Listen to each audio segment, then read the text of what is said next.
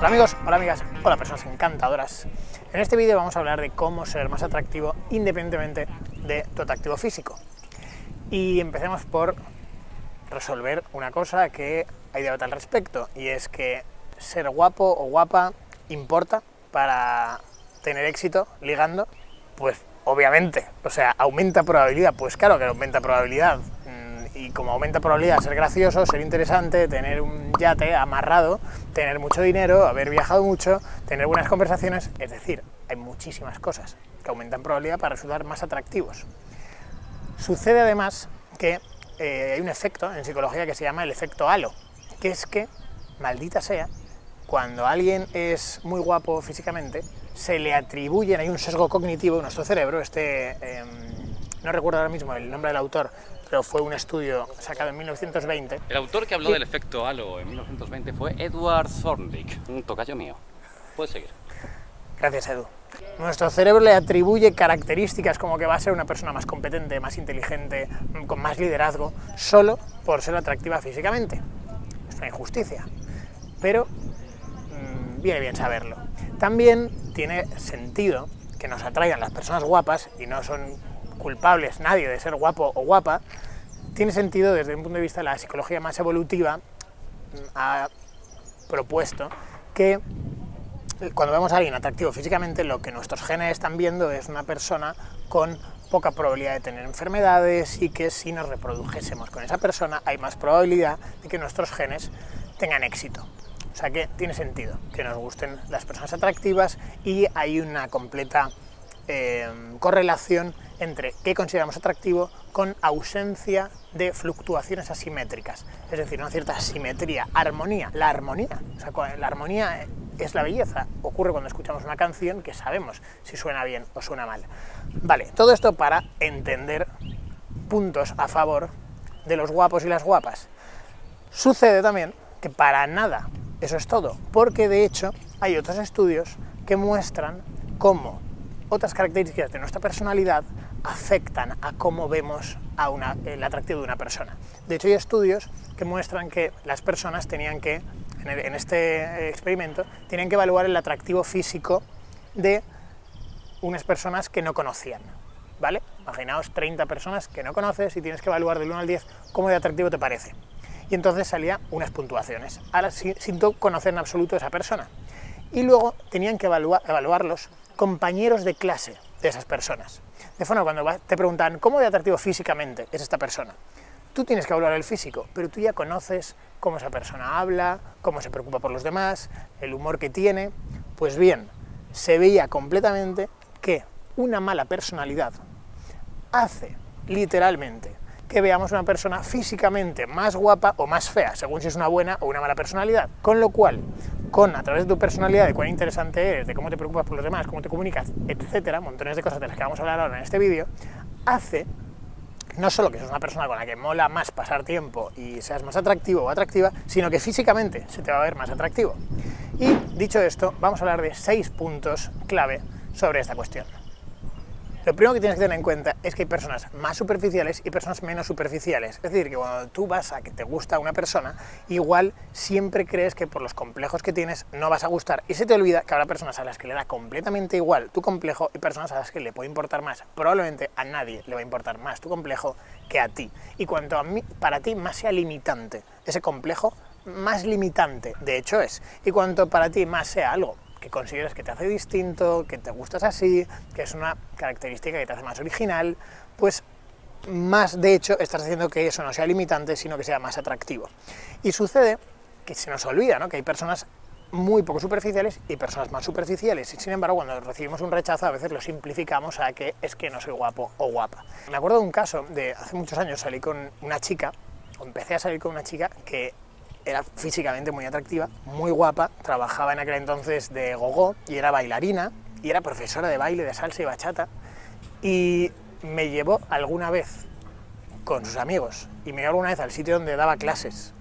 Y yo me sentí tan inferior, o sea, estaba, porque digo, todo el mundo, todos los amigos de esta chica son toda gente con cuerpos espectaculares, todos tan guapos, todos bailan bien y en, las primeras citas yo me sentía muy inseguro porque me sentía mucho menos respecto a yo. Pero hay un momento, cuando la vi en su entorno suficientes días, en su entorno de gente guapísima y que bailaba genial, dije, claro, ¿por qué le gusta a esta persona tan guapa y que baila tan bien? Porque ella está siempre en ese entorno y por lo tanto es la que menos le importa. Está harta de ver a tíos guapos y probablemente en mi caso le llama más la atención cosas que yo no estaba valorando de mí mismo, como que pues podía haber sido una persona que tenía la suerte de viajar más o de tener conversaciones más curiosas que ella no estaba teniendo o de hablar de las cosas que estaba estudiando en aquel entonces. Y yo no me estaba valorando, me estaba midiendo por lo equivocado y estaba con miedo y con falta de seguridad de mí mismo por algo que a ella le importaba bastante poco. Tened en cuenta esto. Segundo punto que aumenta mucho tu atractivo y especialmente los chicos lo sabemos descuidar viste bien. Vestir bien es un síntoma de inteligencia social, de conocimiento de la armonía, de la belleza. Es muy bonito que lo sepas apreciar en una chica y este consejo igual va más, un poco más para chicos porque suelen descuidar más eh, la parte de vestir, pero en general toda persona que tenga armonía y buen gusto al vestir, al escoger la ropa, que controle lo que son los básicos, que una buena camiseta blanca con un buen vaquero va a todos lados, que hay que tener en el armario una americana y mm, lo mismo me gustaría darle consejos de forma de vestir de chicas, que también están los mismos básicos, bueno, en realidad una chica con una camiseta blanca y unos vaqueros rotos, madre mía. Chicos, ¿eso nos gusta o no nos gusta? Sí, sí, por supuesto. Nos gusta muchísimo. Tercer punto que aumenta sin duda tu atractivo. Y no solo tu atractivo, haz ejercicio. Se ha buscado, de hecho es curioso, en el tema, por ejemplo, de la inteligencia, continuamente, desde hace ya igual más de 10 años, sacan estos tipos de, de tests, de juegos que te hacen ser más inteligente. Bueno, pues sabes lo que realmente se ha demostrado que te hace más inteligente, que te hace sentir mejor, que te ayuda a superar depresiones, a estar emocionalmente mejor, hacer ejercicio. Pero es que encima te hace más atractivo. Te hace más atractivo, desde luego, a nivel de personalidad, porque te hará estar más en paz, más tranquilo, con mejor control emocional, pero encima, físicamente, siempre aumenta probabilidad de que estemos más atractivos si hacemos ejercicio. Así que muy importante. Cuídate, es una forma también de autoestima, de disciplina. Es que, o sea, es maravilloso y encima si haces deporte en el que puedas pues, apuntarte a un sitio donde vas a conocer a otra gente, a clases de voleibol, a ir al gimnasio, encima aumentas probabilidad de conocer a otras personas maravillosas y de ligar. Anda que no se ha ligado en esta vida en los gimnasios. Punto 4. Crea oportunidades. Que no me enteré yo que estás pensando que no ligas porque es que no soy suficiente guapo o guapa o atractivo o atractiva, pero eh, nos hace años que no conoces a nadie nuevo, no haces nada por salir de tu zona habitual, rutinaria por la que te mueves, no haces nuevos hobbies ni vas a nuevos sitios desde hace años, entonces, ¿qué pretendes? Que llamen a tu puerta alguien y venga y llame, hola, perdona, quiero conocerte. No sé quién eres, esta casa he llegado solo porque la puerta es bonita, quiero ligar contigo. No sucede así, no lo harías con un trabajo, te parecería una locura. Además, decir, y, sucede mucho, que decimos, no, esto, el amor no se busca, tiene que ser el destino. Haces eso con un trabajo, esperas sentado o para aprender inglés te sientas a que el inglés venga a ti. No, si quieres algo, conviertes tu deseo en acción. Y eso es una forma de autoestima, de nuevo, es una forma de, vale, voy a respetar mi deseo y en lugar de matarlo por miedos o esperar al destino, voy a mover el culo, voy a transformarlo en acción.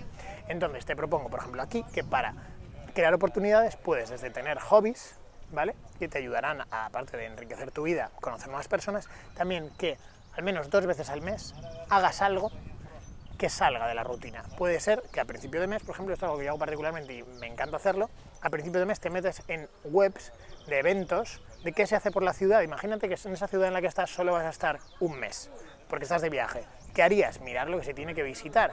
En exposiciones, conciertos, conferencias, debates y al menos dos veces al mes, apúntate a eso. Y eso realmente hará crear más oportunidades. Del mismo modo, si te apuntas a hobbies como ir a bailar, pues desde luego estás aumentando más la probabilidad que si estás todo el día en casa jugando al Buscaminas. Que es tan divertido el Buscaminas, ¿eh? Ahora juego mejor el Buscaminas.